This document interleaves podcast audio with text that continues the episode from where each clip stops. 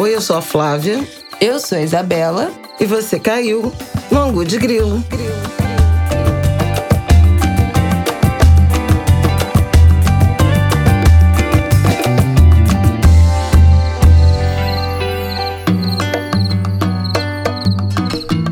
Boa terça-feira, Angulers! Estamos aqui mais uma noite de domingo gravando com chuva, então se vocês ouvirem algum barulho, não estranhem. Tudo bem com vocês? No nosso estúdio de verão, né? É, exatamente. No estúdio de verão que só chove. Tudo bem, Flávia? Tudo bem, eu tô de férias, né? Diretas. Diretas do bem aqui. Eu tô de férias.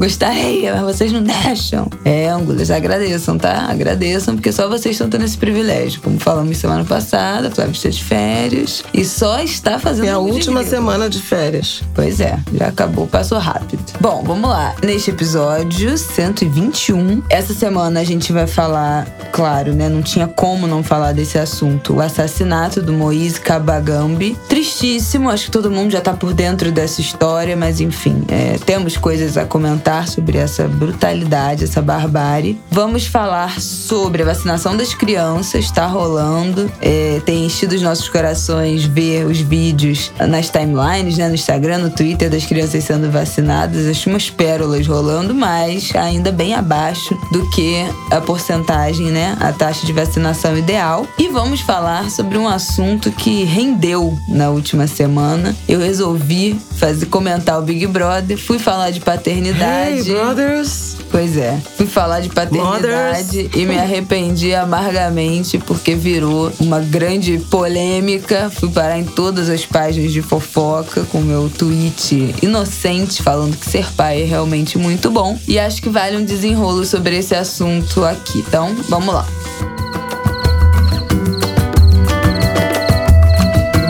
Bom, vamos lá então.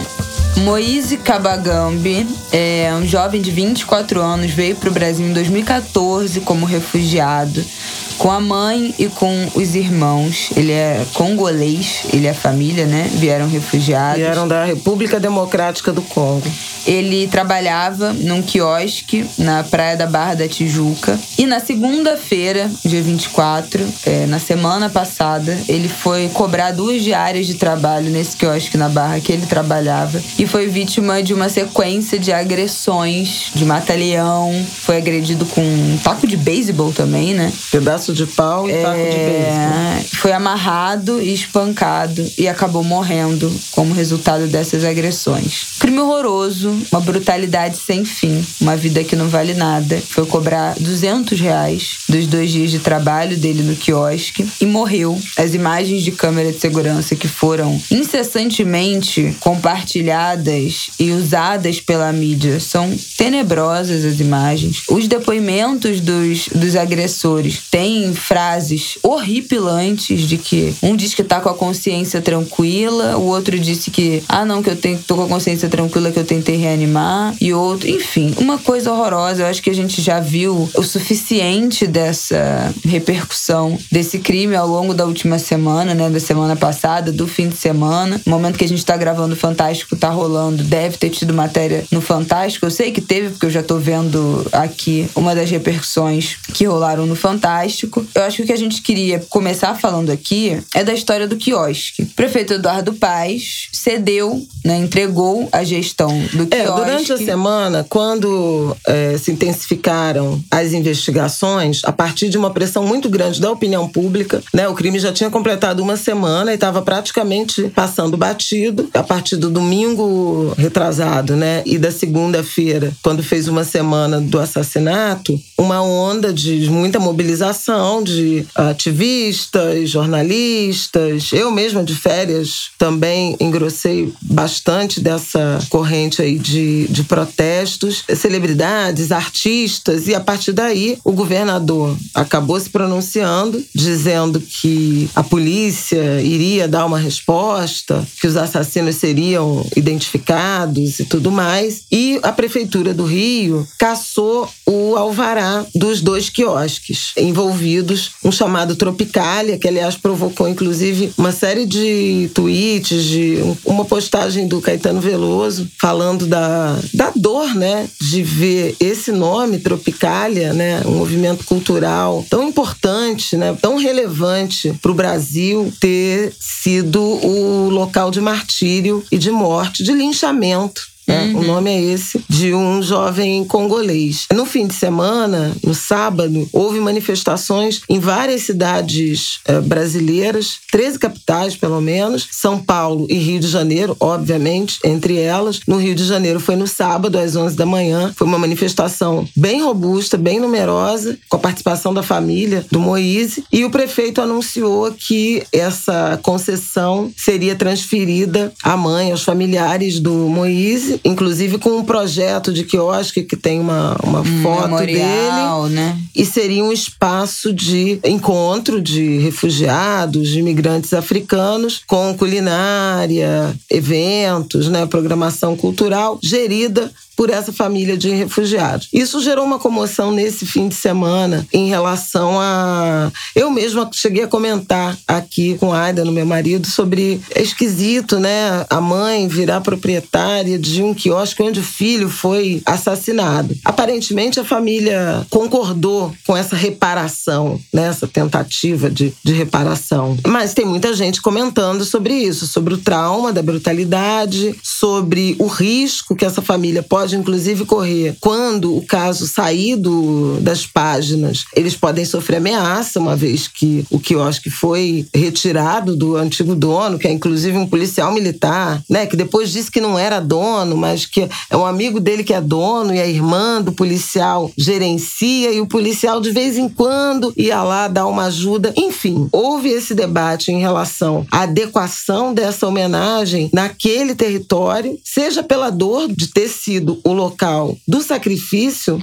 do filho, mas também sobre o risco de essa família estar exposta uhum. à, à violência. Então, esse é o debate que está acontecendo nesse momento, ou enfim, que se desenrolou a partir dessa rápida resposta na direção de uma reparação à família pelo assassinato do Moise. Mas eu queria falar umas outras coisas, porque acho Deixa que. Deixa eu só esse... fazer um parênteses nessa história do quiosque. A gente tem falado, né, visto muita gente falando sobre isso no Twitter, principalmente, de que o quão mórbido é você trabalhar o dia inteiro, ficar o dia inteiro num lugar em que seu filho foi brutalmente assassinado. Mas não, a família até agora não se. A família aceitou, né? Mas não falou o que fará com aquele espaço. Se vai fazer daquele. Vai entregar, né, pra alguém, pra essa comunidade congolesa. Eventualmente a família fala: não, eu não consigo lidar com isso, então entrega para representantes da comunidade congolesa, colegas e tal, para gerenciar o espaço. A gente não sabe o que, que de fato eles vão fazer. Essa ideia do memorial foi uma sugestão né, da prefeitura. A reunião que aconteceria com a família nesse sábado foi adiada né, para segunda-feira, dia 7, acabei de ver aqui agora. Então a família ainda não se aceitou, mas não se, se reuniu ainda é, não, com não se a sabe o modelo né? da, da Orla Rio. Essa sensação de morbidez né, é muito nossa. Não sabemos o que, que a família acha em relação a isso, porque também, isso foi uma coisa que foi comentada nos protestos, né, que tiveram nesse sábado da morte dele, de como a família e a comunidade congolesa se manifestou com dança é, durante o protesto, com dança, com canto, de um jeito muito diferente do, do que a gente costuma fazer aqui nesse tipo de protesto. Então são culturas completamente diferentes, são formas completamente diferentes de viver esse luto. E então acho que temos que ver o que, que a família vai decidir é. fazer com isso, né?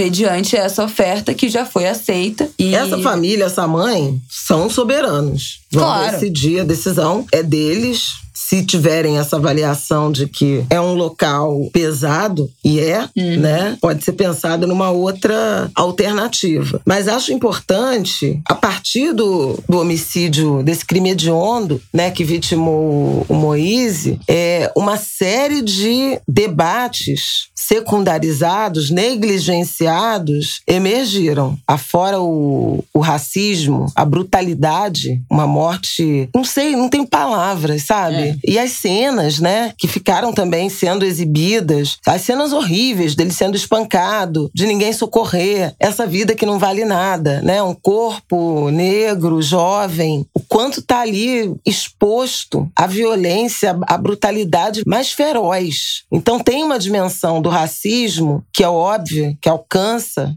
né, os corpos negros, mas principalmente os jovens rapazes negros, tem uma dimensão de xenofobia. Uhum. Né? O, o Moise, que é congolês, era conhecido nos quiosques, né, na praia, como angolano. Não tem nada a ver, mas é justamente é um preto de África, sabe? É, é tudo angolano. Se referia todos os, os asiáticos como japonês. Exatamente. Né? O japa, ah, o japa. Então tem isso. A violência, essa brutalidade, o racismo indubitavelmente. Foi um crime de ódio também racial. Mas tem outros desdobramentos, que era isso que eu queria muito. Eu não, tive, eu não escrevi coluna, porque eu estou de férias, que eu gostaria, inclusive, de ter escrito, elaborado mais. Porque eu acho que tem muitas camadas nesse homicídio que a gente precisa analisar. Além do racismo né, e da violência homicida. A primeira delas é a questão da precarização do mercado de trabalho. Uhum. Inclusive, tem nos álibis, né, na defesa dos assassinos e dos responsáveis pelo quiosque, a informação de que ele não tinha dívida porque ele não era um trabalhador formal não tinha contrato. Ele era um trabalhador, um jovem que atendia clientes, né, do pro quiosque na areia, e aí ele ganhava uma comissão pelo percentual lá que ele conseguia vender. Então oferecia cerveja. Bom, quem conhece praia no Rio de Janeiro, eu acho que no Brasil inteiro, praia de Salvador também funciona muito assim. Tem as barracas, tem o quiosque, tem alguém que é ligado ao quiosque, tem alguém que é ligado à barraca e vem um, um jovem, é, uma pessoa que te atende, traz a cerveja, uhum. oferece o que, que tem de comida, leva comida e tal. Mas isso, gente, numa concessão pública, né, um serviço público concedido à Orla Rio, é uma empresa concessionária, tem o direito de gerir por uma licitação, conquistou o direito de explorar os quiosques da orla das praias do Rio de Janeiro. E as relações são absolutamente informais. Então, assim, o Moise foi cobrar uma dívida de 200 reais, houve um desentendimento, ele foi espancado até a morte por pessoas que, assim como ele, eram trabalhadores também informais dos quiosques ou da praia, seja informais na venda de comida e bebida, seja informais na segurança privada daquele ambiente. Então, então você vê a degradação e a precarização do mercado de trabalho ali exposta em seu, em seu uhum. esplendor. E o Rio de Janeiro é um dos lugares no Brasil com a maior proporção das capitais brasileiras, com a maior proporção de trabalhadores por conta própria e principalmente por conta própria, mas também informal. E a informalidade é uma realidade do mercado brasileiro que inclusive agravada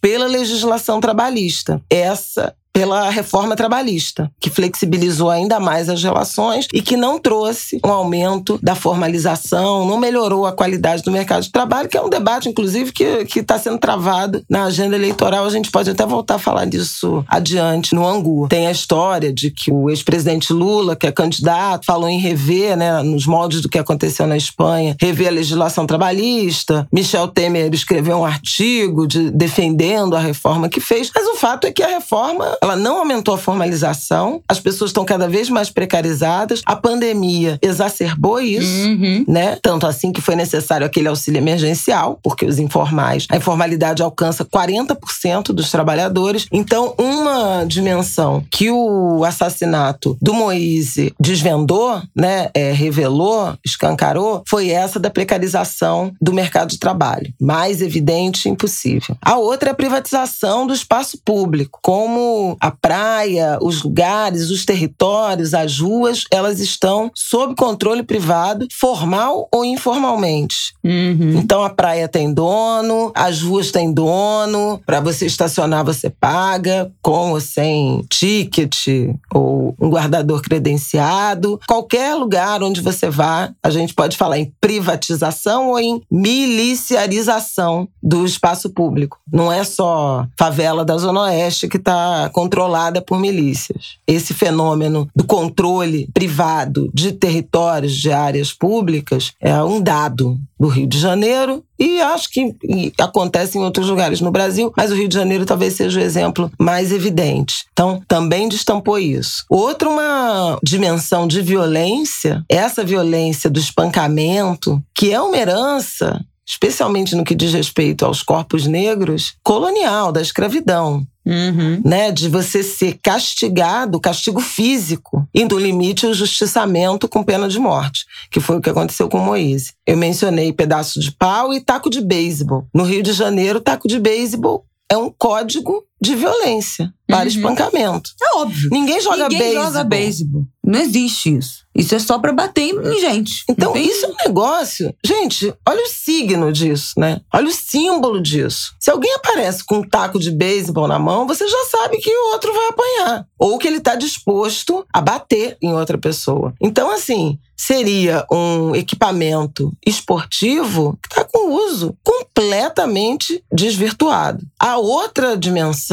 é a da situação dos refugiados. O Brasil uhum. tem uma, é um país que tem fama de ser um país cordial, receptivo, aberto aos estrangeiros, mas a gente vê que essas pessoas, especialmente os refugiados de África, eles vêm para o Brasil e mergulham numa situação de muita precariedade, de muita pobreza, de baixa renda, de desemprego, de informalidade, de falta de assistência, é, especialmente os é, refugiados da África Negra. Sim. Inclusive, alguns da África, do Haiti também, especialmente os refugiados negros. Inclusive, alguns com alta qualificação. Eu até quero botar no ângulo o fio do Caio Barreto Brizio, que ele fala, né, que ele conheceu uhum, o Moise é e ele fala dessa experiência, né, de uma reportagem que ele fez e da ligação que ele tem com o grupo, a colônia uh, congolesa no Rio de Janeiro, no Brasil, e a equipe da Caritas, que faz muita assistência a refugiados, comenta que é muito mais difícil conseguir um emprego emprego para pessoas negras, mesmo de alta qualificação. Então, você vê o racismo, Sim. né? Muitos é... acabam, né, em emprego informal, subemprego. Precário, porque... braçal, porque não tem. Às vezes, pessoas que falam várias línguas e que não têm uma oportunidade. Que descobrem que o, o racismo no Brasil. Sim. Tem vários desses relatos que já viralizaram, né, na internet de negros de países africanos que vêm para o Brasil e dão esse depoimento. Eu só descobri o que, que era realmente racismo no Brasil. Porque é uma, é uma desigualdade que grita, né? Que grita. Racial, social, mas o social cortada pelo racial quando a gente fala da realidade brasileira. Esse fato que é um, um componente. E, e da xenofobia também, né? Não é só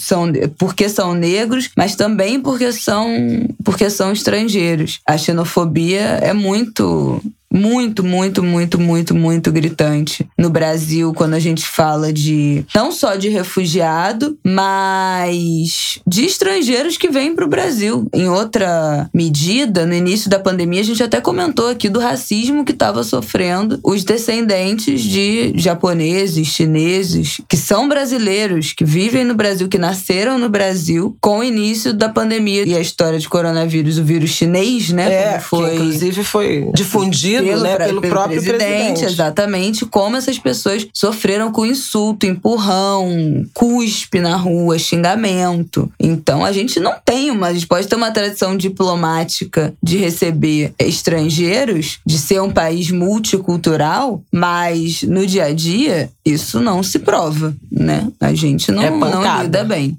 O Brasil não lida, não sabe lidar. A última dimensão que eu queria trazer é a do nosso desconhecimento né, histórico, cultural, porque o Congo né? E Congo-Angola, sobretudo Congo, tem uma contribuição fundamental na formação do Rio de Janeiro. Também podemos botar texto o do, do Simas. Simas, né? Do Luiz Antônio Simas, historiador, falando sobre isso. Herança com influência na língua, português que falamos, e na forma de socialização dos laços, na principal manifestação cultural, né, musical brasileira, não é nem só carioca, que é o samba. Então, assim, e a gente não sabe, isso, né? né? Nesse fio. Samba só existe por causa do, do Congo. Do Congo. Dos não, congoleses, dos, dos escravizados, né, vindo do Congo. E a gente não sabe nada disso, entendeu? O jovem vem e é chamado de angolano, sabe? Ninguém tem a menor ideia, o menor respeito por essa contribuição cultural que é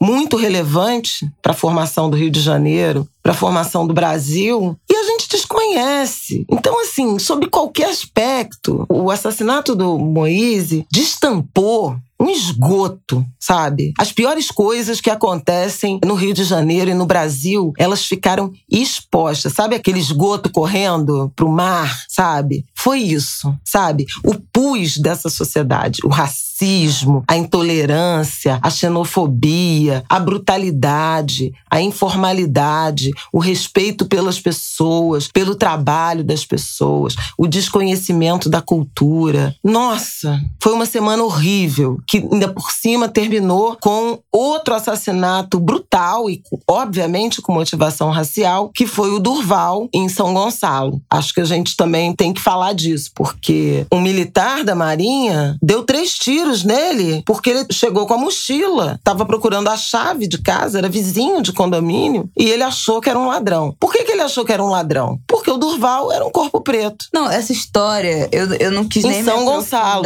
sempre São Gonçalo. Essa história história eu não quis nem me aprofundar, porque assim, isso me causa essa história me causou arrepios, esse negócio de procurar a chave, porque enfim, o meu prédio não tem, né, não tem porteiro, então tem que procurar chave para entrar em casa. Aí vocês imaginam, eu já falei aqui, né, que eu e Rafael moramos na zona sul, numa rua que não que eu nunca vi nenhuma família negra, num prédio que não tem mais nenhum outro morador preto. E é isso, né? É sobre isso. Então assim, Durval isso é Teófilo que Filho, tem... que a gente tem que falar o nome completo. Durval Teófilo filho, 38 anos, uma filha de 6 anos, um trabalhador, voltando para casa e foi assassinado. Tomou três tiros. E o delegado abriu o inquérito como homicídio culposo, sem intenção de matar. A promotoria que está revendo, Ministério Público. Como é que pode não ter intenção de matar se você vê um homem preto que não é criminoso, você dá três tiros na pessoa? Não, é inacreditável. Mas, não é um tiro de advertência, um tiro pro alto. Três tiros. Ah, ele socorreu. Não interessa essa que ele socorreu. A motivação foi essa. Era um homem preto entrando no condomínio onde mora, levou três tiros, foi assassinado. Porque era negro. E a irmã do Durval, ela diz isso. Ele teria dado três tiros num vizinho branco procurando a chave na mochila? Claro que não. Claro que não. Isso que é horripilante, assim, dessa história. E a gente fica nessa, né? E se fosse, e se ele tivesse dado três tiros num branco, comoção que não seria? E se o Moise fosse um cara branco, a comoção que não seria? Não seria nada disso teria acontecido. Isso são hipóteses que não adianta a gente falar. Ah, mas e se fosse uma criança no Leblon tomando um tiro sendo assassinada? Não seria. Isso jamais aconteceria. Mas jamais, jamais, nunca, nunca nesta realidade isso aconteceria. Mas essa história me deu arrepios, né? Do, essa coisa do procurando a chave para abrir a porta. Fiquei aterrorizada. E vi várias mães nessa semana, várias mulheres falando isso, assim. Várias mulheres, mães de jovens negros falando que é um filme de terror, que é tudo aterrorizante em você ter um, marido, em você ter um, um, filho negro jovem no Brasil e que essas pessoas saem e é isso, tá voltando do trabalho, tá abrindo a porta de casa e acabou. E acabou. O assassino se chama Aurélio Alves Bezerra, sargento da Marinha. Então, assim, essa história é muito. Essas duas histórias são muito aterrorizantes. Essa história do Durval, eu vi um fio que o Joel compartilhou no Twitter de uma advogada, na verdade, supondo, ela não tem acesso, né, a esse processo, mas do que que teria sido a causa de ter, de terem indiciado como homicídio culposo, um negócio chamado, eu vou botar aqui também o fio, da Aline Passos, eu achei aqui no Twitter, que ela fala, ela é colunista da Ponte, jornalismo, doutora em sociologia, e ela fala que acha, ela foi, né, tá fazendo uma suposição, que o assassinato do Durval foi interpretado como legítima defesa putativa, que é uma falsa legítima defesa, já que o autor do crime diz que confundiu e achou que ele era um bandido. A consequência dessa legítima defesa falsa, a punição, né, entra como um se o crime fosse realmente culposo, mas só nos casos em que essa confusão faz algum sentido. Por exemplo, uma pessoa que já te ameaçou de morte vindo na sua direção com uma faca na mão. Aí você reage, mata essa pessoa, fere essa pessoa e depois descobre que na verdade ela tinha tirado da, a faca da mão de um assaltante poucos minutos antes. Você estaria num caso de legítima defesa putativa, ou seja, falsa, porque a pessoa não estava indo te matar. Mas como ela já tinha te conferido uma ameaça antes, como você já tinha um antecedente, um histórico, motivo de confusão, você cai nessa legítima defesa falsa e aí entra como homicídio ou lesão corporal culposa, que você não tinha, você foi confundido. E aí o que ela fala é que se você aceita essa justificativa, você está dizendo nesse caso que é justo o motivo de confusão e nesse caso única e exclusivamente porque o Dorval era um homem preto. Porque qual foi o outro motivo de confusão, se não esse? Eles já tinham algum histórico, eles estavam discutindo, eles já brigaram. Não tinha nenhuma justificativa. Então, o único motivo. E ele confusão, não estava armado. É, não, não tinha tava, nada. Não tinha nada. Que agregasse a essa reação ou a essa legítima defesa falsa. Que tem que vir sempre acompanhada de uma justificativa, de algo que justifique essa confusão. Se o fato, e aí ela fala, se o fato de uma pessoa ser negra ou se um jovem se vestir de forma XYZ autoriza essa presunção de culpabilidade, a gente está diante de um instituto juridicamente despenalizador que funciona socialmente como forma de punição, né? Desse crime de legítima defesa falsa, que na verdade tira a pena correta de homicídio doloso e acaba sendo um, uma ferramenta de punição, de morte, de limpeza social.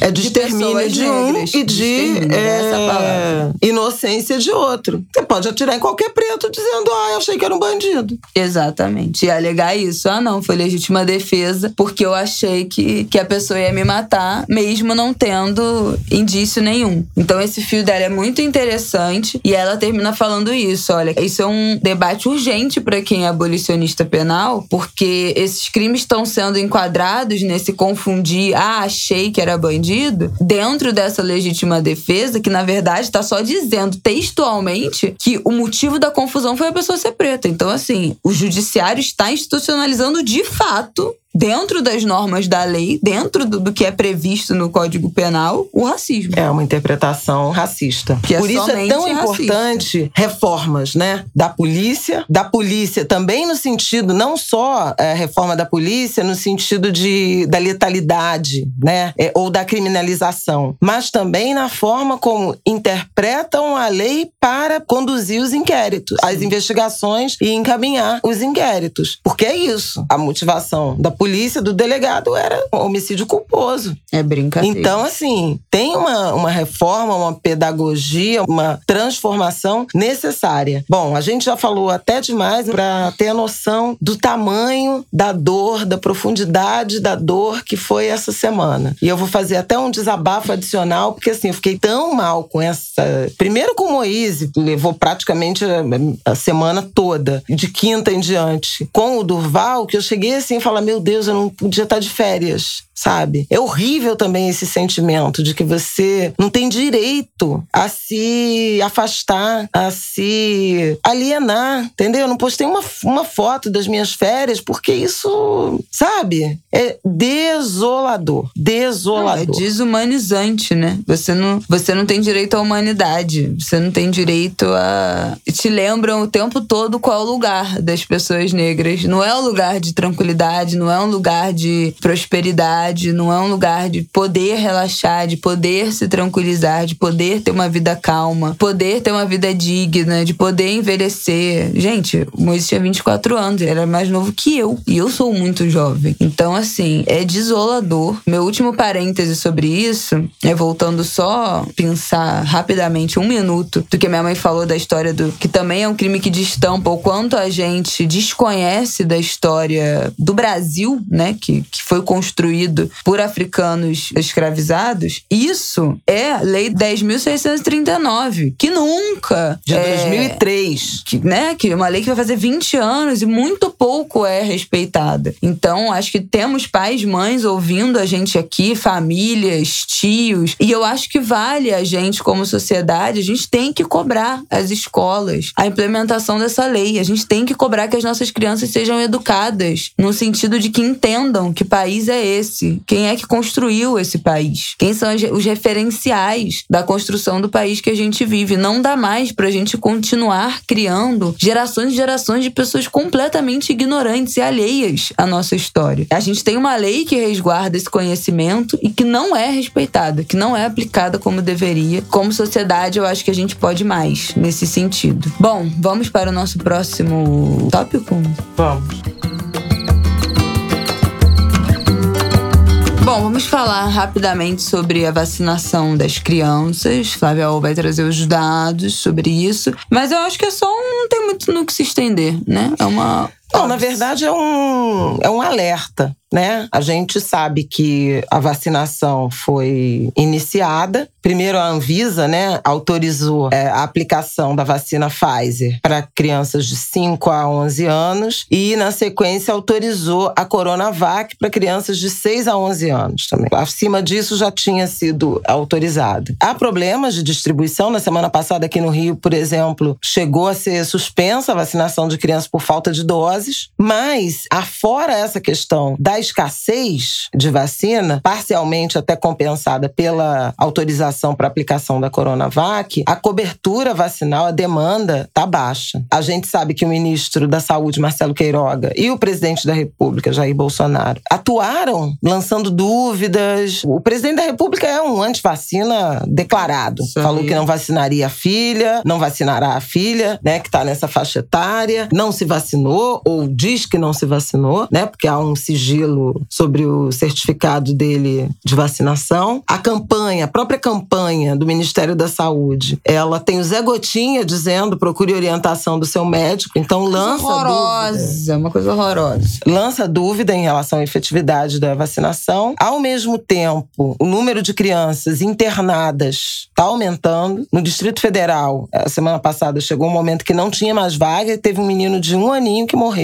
por falta de vaga de Covid, não tinha leito. Então, assim, é uma situação muito grave. Pese o fato de que uma criança de um ano até cinco não, aqui no Brasil não tem vacina ainda. Mas, assim, são duas questões que eu acho importante trazer. Primeiro, as pessoas estão vivendo como se não houvesse amanhã e como se não existisse risco para crianças não vacinadas e crianças que nem sequer poderão se vacinar ou não tem horizonte de, de possibilidade de vacinação. Todo mundo aglomerado, máscara desapareceu, as autoridades também ligaram aí aí o dane-se geral, então não tem medida de restrição adicional, os eventos estão acontecendo, cheios de gente e a pandemia se interiorizando. Tanto que nós voltamos ao patamar de mil mortes por dia, coisa que não acontecia desde agosto de 2021. Então a situação está muito difícil. O Globo publicou uma reportagem na semana que passou dizendo que a proporção de crianças vacinadas, ainda primeira dose, ela varia de 10 a 50% nas capitais. Então, São Paulo está com 54% de crianças já com vacina, porque tem o Butantan, né? O governo paulista oferece a vacina, mas tem, no Rio de Janeiro não chegou a 30%, em várias outras capitais, em vários outros estados, tem até proporção menor que 10% das crianças. Então, assim, tem alguma coisa acontecendo. Escassez de vacina e famílias inteiras se rendendo a essa campanha contra a vacina que o governo empreende. E nossas crianças estão em risco. Outra coisa que eu queria dizer é que, assim, eu já perdi as contas e conheço pessoas que os pediatras dos filhos são contra vacinar as crianças. Os pediatras estão recomendando: ah, não, vamos esperar mais, ah, não é seguro, ah, não, vamos ver. Então, assim, gente, é muito fácil pra gente que tem acesso à informação, que tem clareza sobre a vacina, virar pro pediatra e falar: meu filho, você não tem a menor noção de nada, virar as costas e sair sair para vacinar os filhos. Mas para muita gente, médico é Deus, é incontestável. Então, é um poder de influência muito grave que muitos pediatras estão exercendo dentro de, desses núcleos familiares. Tem muitas questões que, que vocês já devem ter visto nas redes de pais separados que tá tendo briga, inclusive judicial, porque um dos lados não aceita que, que vacine o filho. Enfim, isso eu acho que não é nem respaldado legalmente, porque a criança tem direito a ser vacinada.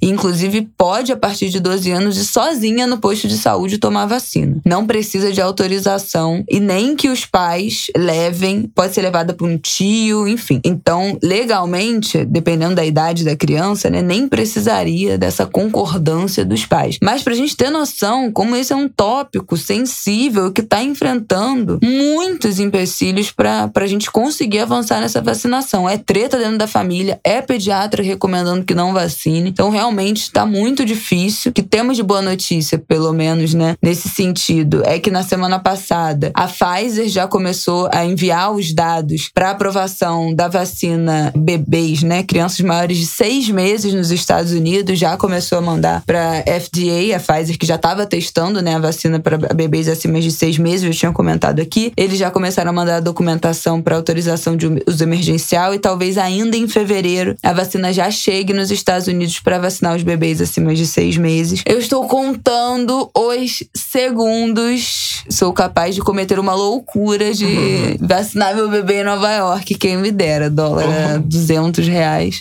Mas enfim, vamos ver a quantas anda isso no, no mundo e como é que vai andar isso no Brasil a passos bem mais lentos, tenho certeza. Eu acho impressionante como as pessoas assumem o risco de verem seus filhos doentes. É uma coisa que não dá É uma coisa entender. assim tão absurda, né? Quando o Martin pegou assim, pô, são dias que você não dorme buscando e tentando entender sintomas.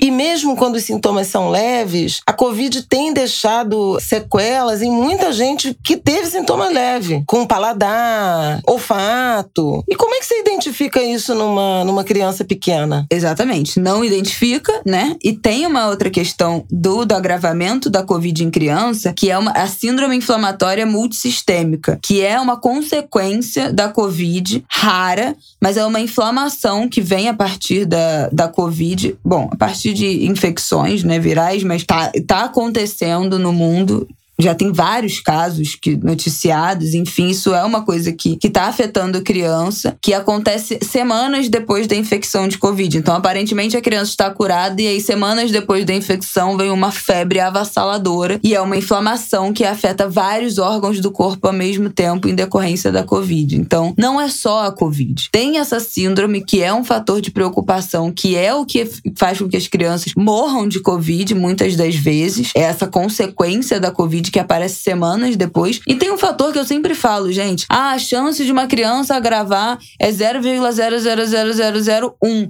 Não interessa. Se é o seu filho, é 100%. Isso não faz o menor sentido. Não dá pra gente se agarrar nessa justificativa. É óbvio que, assim, num contexto geral, um dado, né, que seja pequeno, isso nos tranquiliza. Isso dá margem para que a gente possa impulsionar a volta das crianças para a escola. Isso funciona num contexto geral. Mas dentro dentro, pessoalmente, 0,001, quando é o seu filho, é 100%. Não interessa a estatística. Eu só tenho um filho. Eu falo, não interessa. É a estatística, eu só tenho um filho. Se meu filho agravar, é o único filho que eu tenho. Então, a minha estatística é 100%. Então, é isso que eu também eu não aceito como é que as pessoas conseguem viver com o sentimento, com a realidade de que estão colocando seus filhos em risco. Não dá para entender. Então, assim, é, é alarmante, é preocupante, é estarrecedor como as pessoas agora agora resolveram leiloar a vida de seus próprios filhos por causa de política, né? É isso. É política. Não é preocupação com, com a procedência da vacina, não é preocupação com ah, a vacina é experimental, não é experimental, tem efeito, tem reação, não sei o que. Não é nada disso. A gente sabe que não é nada disso. Não é nada disso. É pura disputa política burra e ignorante dessa gente. Que nossas crianças sobrevivam e que possam ser vacinadas e se vacinem em algum momento contra essas famílias horrorosas, tenebrosas também. É, e força aos profissionais de saúde, porque realmente, de novo, uma onda de número de casos e a internação também aumentando em várias cidades brasileiras, uma situação realmente complicada. A Omicron é muito transmissível e isso é que aumenta a pressão aí por internação. Aqui na cidade do Rio de Janeiro, até 6 de fevereiro, 337 mil e 38 casos confirmados, 435 óbitos. Isso tem a ver com vacinação da população, principalmente adulta idosa e jo de jovens. Mas para vocês terem uma ideia de como a Omicron é transmissível, no ano de 2021 inteiro, na cidade do Rio de Janeiro, foram 294.514 casos confirmados. E em 2020 inteiro, a pandemia começou em março, foram 218.090 casos confirmados. Então a gente está com uma taxa muito, muito alta. Porque a Omicron é mais transmissível, porque está tendo mais testagem do que teve é, antes, e não estamos tendo tantos óbitos por causa da vacinação. Então, assim, o efeito benéfico da vacinação é inequívoco. Eu não sei de onde as pessoas tiram essa fobia, essa estupidez. Não, não, não tem é, outro nome. Não tem outro nome. Não tem outro nome. Não tem outro nome. É sobre isso. Vamos próximo pro nosso tema. próximo tema, pelo amor de Deus. Gente, não vou me estender nesse assunto, porque já tem uma semana dessa história. Tem literalmente, quando você estiver ouvindo isso, vai ter literalmente uma semana, porque foi na segunda-feira à noite, durante o jogo da Discord do Big Brother, que o Paulo André, é um dos participantes do camarote, atleta olímpico, foi ao centro para participar do jogo da Discord e mandou um abraço pro PAzinho, o Paulo André Júnior, ou filho, eu não sei, mas o filho dele, que estava completando cinco meses de vida naquele dia. E aí, bom, eu, como mãe, só pude twittar. O Paulo André Abre aspas. O Paulo André tem um filho de cinco meses e está no Big Brother? Interrogação. Ser pai é bom demais. Fecha aspas. Esse foi o meu tweet. Este foi o meu tweet, que viralizou, deu 132 mil curtidas, likes, favoritos, corações no Twitter, mais algumas dezenas de milhares de retweets com comentários, a maioria me xingando, eu imagino, e foi parar em todas as páginas de fofoca. A mãe do bebê, não é nem a mulher do Paulo André, né? Porque eles não são um casal, pelo menos não, não mais. A mãe do bebê veio me responder falando que eram que foi um acordo deles, porque a vida de atleta é muito difícil, é muito mal remunerada, e foi um acordo deles, dele tentar, enfim, né, se projetar para ganhar mais dinheiro e, e, dar uma condição melhor do que o filho. E é óbvio, eu, eu entendi. É óbvio que eu sei de tudo isso, né? Isso não, não tem mistério. Um cara que vai, qualquer pessoa que vai pro Big Brother está procurando uma projeção e ganhar dinheiro. Ponto. O meu tweet, eu imagino que vocês que ouçam de grilo já entendam, né? É, consigam interpretar o que eu disse. Que a paternidade ocupa um lugar de de possibilidades, né? De possibilidade de escolha, de poder escolher, de poder se ausentar. E depois eu até falei isso, né? É, é um lugar de poder. Você pode tudo. Você pode escolher, você pode se ausentar, você pode decidir não ser pai. Não estou dizendo que esse é o caso do Paulo André, né? Estou dizendo que que é o caso de muitos pais, né? De muitos homens que têm filho. Não é pai, né? Homem que tem filho, escolhe não ser pai. Então você tem um universo de possibilidades para decidir o que, que você vai fazer com aquela informação de que vai nascer um filho seu. Você pode escolher se você vai ficar, se você vai embora. Você pode escolher se você vai assumir, se você não vai, se você vai registrar, se você não vai. Se você vai criar, se você vai pagar pensão, se você vai dar amor, se você vai dar atenção, se você vai fingir que você não conhece, se você não vai criar nenhuma relação. Se você vai, quando a criança tiver um mês de vida, virar as costas e ir embora, falar, como a gente já viu aí no Não Inviabilize, né? Picolé de limão. Várias histórias de homem que insistem, insistem, insistem. Que insistem, insistem, insistem para as companheiras terem filho. E quando a criança nasce, dá dois meses e fala: olha, isso aqui não é para mim, não, não gostei não de ser pai.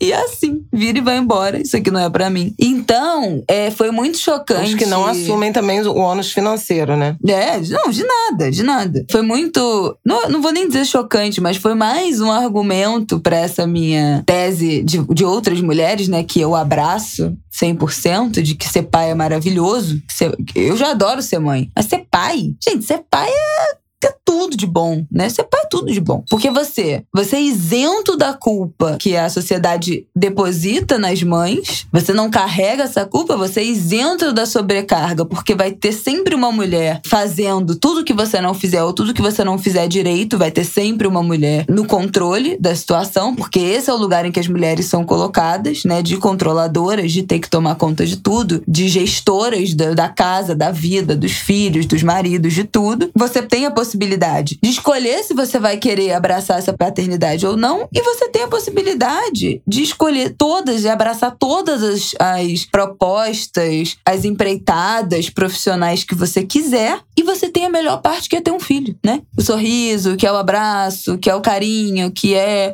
ver a criança se, desenvol se desenvolvendo. Então você tem todo o que é tudo de pior da maternidade, tudo que é o, o ônus da maternidade, você pode até ter, mas de uma forma muito leve, se você for um puta pai presente, cumprindo a sua, todas as suas funções, ainda assim terá muito mais leve todo o peso, a carga da maternidade, e você fica com a melhor parte, que é viver a vida, né? Ter a experiência de, de acompanhar o desenvolvimento de uma criança. Então, assim, ser pai é maravilhoso. E o meu tweet foi exatamente nesse sentido. Olha, o cara tem um bebê de cinco meses e tá no Big Brother. Uma mulher jamais iria pro Big Brother com um bebê de cinco meses. E, e não se fosse, porque... não teria compreensão nenhuma. Não, falar, não teria. Ah... Seria julgada, escorraçada, culpada. Mas jamais iria, né? Jamais iria. É mais uma dessas situações que, tipo assim, ah, mas se fosse, nunca teria essa compreensão do público. Mas isso não é nenhuma possibilidade, porque jamais iria. Esse lugar não existe para as mulheres. Esse lugar de que você pode simplesmente levantar, bater a porta e sair sem olhar para trás, né? Por três meses. Esse lugar não existe. Então, foi mais uma reflexão do tipo: olha aí, que beleza, né? Um universo de possibilidades. Ainda que isso sejam acordos. Foi o que eu falei depois. O meu acordo familiar é esse. O Rafael trabalha 96 horas fora por semana. Fora o, os tempos de trajeto. São 96 horas de jornada de trabalho. E esse é o nosso acordo. Isso é combinado. Assim como foi combinado com o Paulo André e a mãe do filho, que ele se ausentaria por meses para ir pro Big Brother, porque, né? Que era projeção, precisa do dinheiro. E as justificativas que são todas relevantes. Mas ainda assim não faz com que seja mais fácil pra mãe que fica. Ainda que seja um acordo, ainda que seja um combinado, ainda que ambas as partes concordem, ainda que seja importante. Não, não faz queria... com que seja mais leve. Eu não quero comentar especificamente esse caso, porque eu não estou com a menor é paciência, inclusive com o programa e tudo mais. Mas queria fazer um link com a nossa conversa do Angu 120 sobre a Carta das Mulheres, Carta Brasil Mulheres, em que você, inclusive, chamou atenção para uma das um dos pontos, eram 18 pontos, vocês devem lembrar. Se...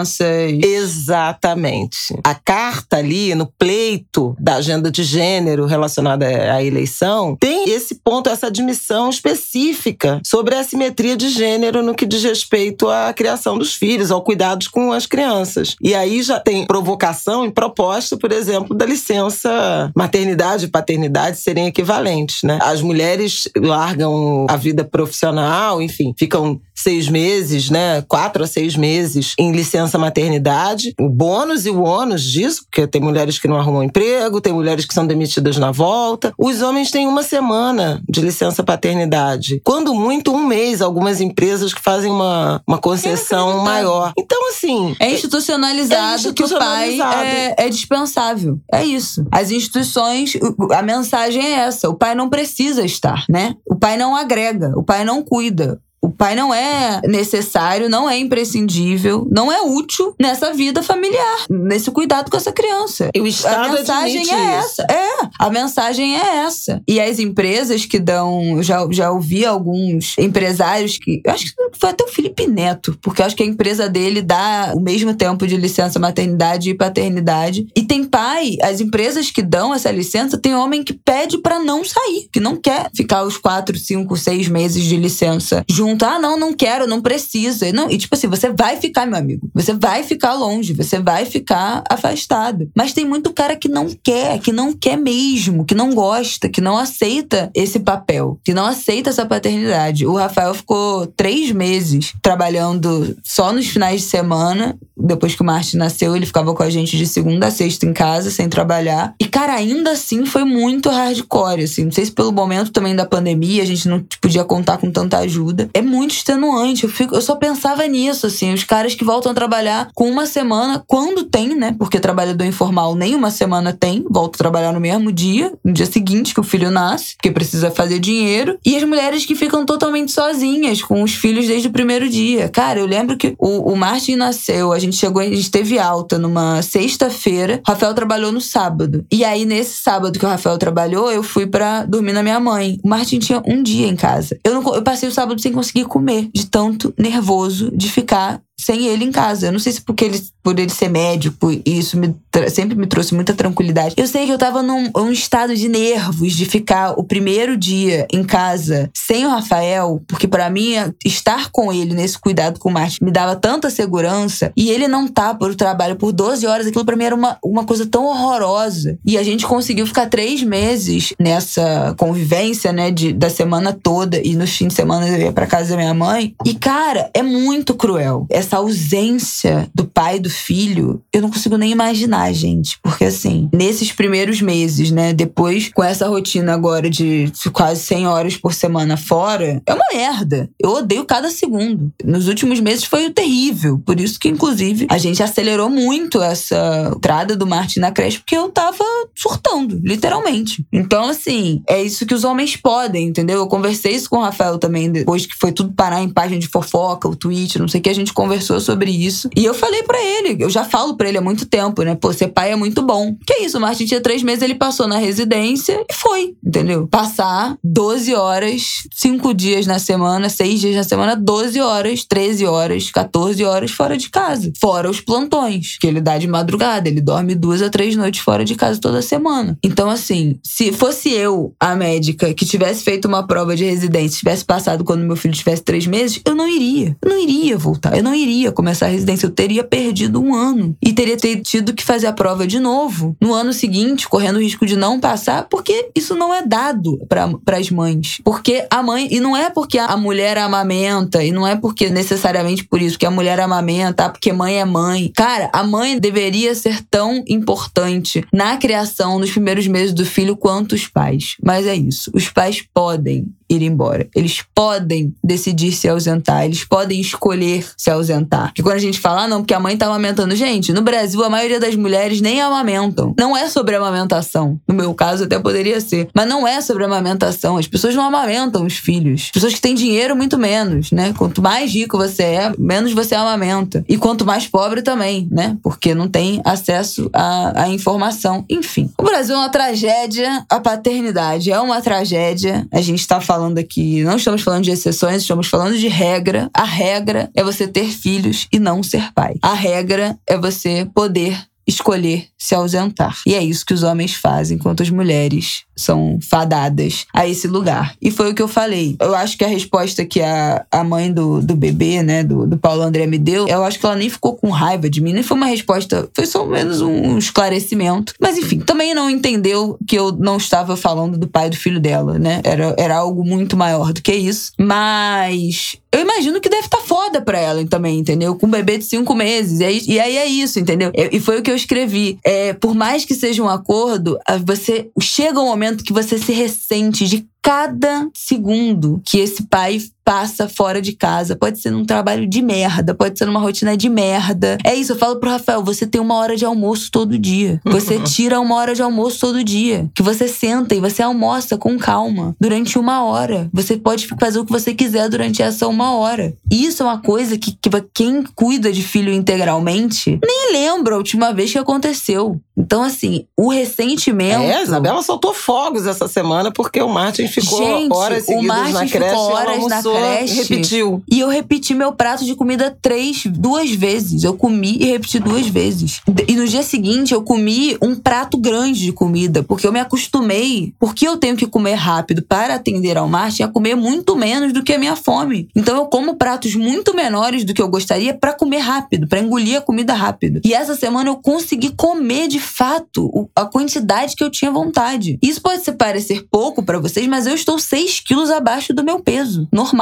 Porque eu não consigo comer. Não consigo tempo para comer. E isso é bizarro. É bizarro. Então, assim, pô, pode ser o acordo da família do Paulo André, como é o acordo da minha família. Mas é isso. Eu me ressinto de cada hora de almoço que o Rafael tira durante uma jornada de 14 horas de trabalho, de uma faculdade que eu não faria, de um emprego que eu não teria. Mas que cada vez que ele fala que ele tirou uma hora de almoço, me sobe um ódio. Por mais que eu tenha escolhido, né? Eu escolhi trabalhar em casa, eu escolhi ficar o primeiro ano inteiro do meu filho. Foram todas as escolhas que eu fiz, eu não me arrependo. Ah, Isabel, você se arrepende? Então, não me arrependo. Nem, nenhum segundo, não me arrependo. Mas não se arrepender não quer dizer que não te Mas leve não a quer dizer que não é difícil, entendeu? Foi uma escolha minha que não me gera arrependimento, é um acordo familiar e ainda assim envolve muito ressentimento, que não é um ressentimento do Rafael. E eu acho que esse é um grande desafio que eu vejo muitos casais se separando, inclusive nesse primeiro ano dos filhos, e as mulheres falam desse ressentimento, que se ressentia muito da liberdade dos maridos, porque é isso, entendeu? Dá muita raiva, dá muito ressentimento, mas não é necessariamente sobre o cara. Tem cara que é filho da puta, e aí pode ser sobre o cara mesmo, mas é maior, é uma estrutura muito grande, né, por trás desse ressentimento. E o tweet era sobre isso. Eu acho que valia aprofundar um pouco, tirar do Big Brother e entrar num buraco que é muito maior. Que não é sobre o cara do Big Brother, é sobre a construção de sociedade que a gente tem. É isso. O Estado chancela uma licença paternidade que está dizendo que os homens são dispensáveis. Que eles não precisam estar no seio familiar quando uma criança nasce. Que esse cuidado não é masculino, que esse cuidado é simplesmente da mulher. E é dureza. É muito difícil. É muito difícil. É muito difícil para mesmo se você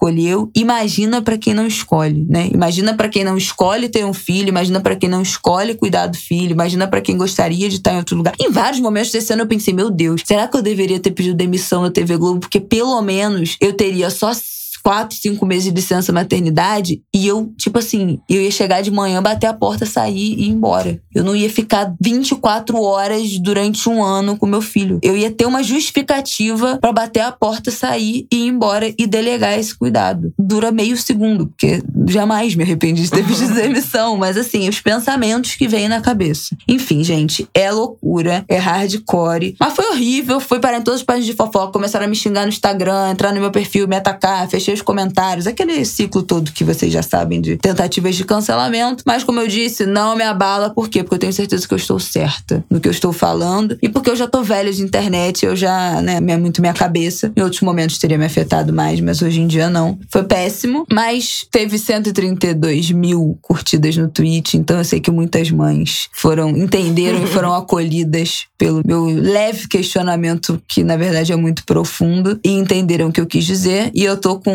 Ellen Ramos, que eu amo de paixão, que diz que até teria outro filho, mas só se eu pudesse ser pai. Esse é o meu estágio nesse momento. Gostaria de ter outro filho? Até gostaria, mas como mãe não. Se eu desse pra ter outro filho como pai, eu teria. Como não dá, eu vai ser Martinico filho único mesmo. eu protesto, mas esse é pau- pauta para outro angu. É isso, Angulers. Falamos muito, né? Tá bom. É. Acho que é isso, é sobre isso. Está tudo péssimo. E semana que vem estamos de volta. Um beijo a todos vocês. Queria agradecer que o nosso episódio sobre Elza Soares, aquele episódio que fizemos, foi Elza Soares, o que mais? Eu já nem me lembro mais, meu Deus. Foi, foi a carta. Não, foi a carta foi semana passada. Bom, enfim. Não, não foi o carta, episódio não. da Elza Soares, que a gente falou sobre Elza, foi super comentado no Twitter, principalmente, no Instagram. Várias pessoas mandaram mensagem, deram suas sugestões sobre a rua que deveria ser batizada Elza Soares. Tivemos concordâncias comigo, com a Cesário de Mello e outras sugestões. Ah, foi a- o adiamento do carnaval. Isso, sobre o carnaval. Repercutiu muito nossas palavras sobre Elsa. Fiquei muito feliz com os comentários de vocês. E de vocês rindo também no episódio da semana passada. do- Quando falamos da morte do Olavo de Carvalho. Vocês são terríveis, tá, queridas? Mas tudo bem. É sobre isso. Então, até semana que vem. Um beijo. E terça que vem estamos de volta. Boa semana e terça que vem terei de volta já no fim das férias. É isso. Pavel de volta a todos os programas, telejornais, canais, rádios, jornais. Você liga a televisão, abre jornal, ela tá lá. Ela é onipresente. É isso. Beijo, gente. Um beijo. Love you.